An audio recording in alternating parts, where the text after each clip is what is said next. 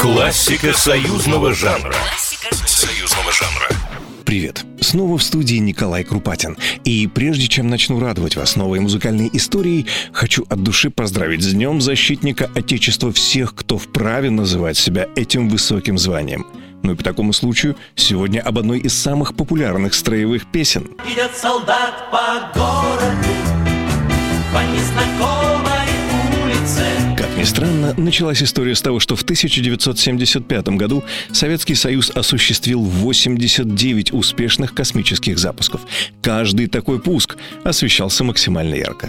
Причем тут солдаты, спросите вы? Да при том, что почти все советские мальчишки в тот период мечтали стать космонавтами. Обеспокоенное снижением популярности вооруженных сил Министерство обороны рекомендовало Союзу композиторов сделать упор на солдатскую лирику. Воодушевленный воспоминаниями о своей службе связистом, молодой композитор Владимир Шаинский решил написать песню, которая не только на гражданке приглянулась, а и солдату пригодилась бы. А когда чаще всего поет солдат? Верно, на плацу. Потому с мелодией марша, предварительно проверенной своими собственными ногами во дворе дома на предмет маршевости, Шаинский отправился в гости к своему соавтору Михаилу Таничу.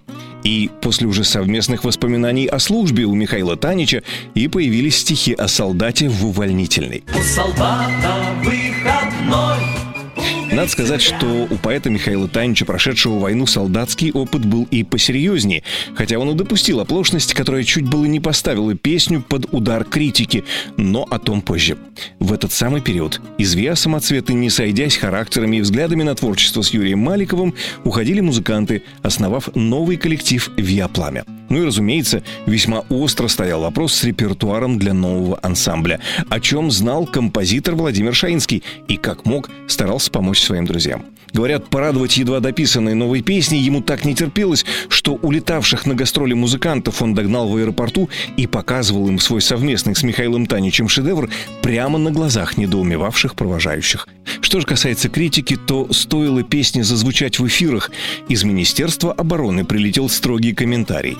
Оказалось, что, получая увольнительную, солдат обязан был информировать старших офицеров о месте проведения увольнительной. Соответственно, идти по городу по незнакомой улице солдат попросту не мог. В противном случае это была уже не увольнительная, а самоволка. Однако народная любовь смягчила сердца суровых офицеров, и на такую вольность в песне глаза закрыли. Не обижайтесь, девушки, вот для солдата главное. Классика союзного жанра. Союзного жанра. Программа произведена по заказу телерадиовещательной организации Союзного государства.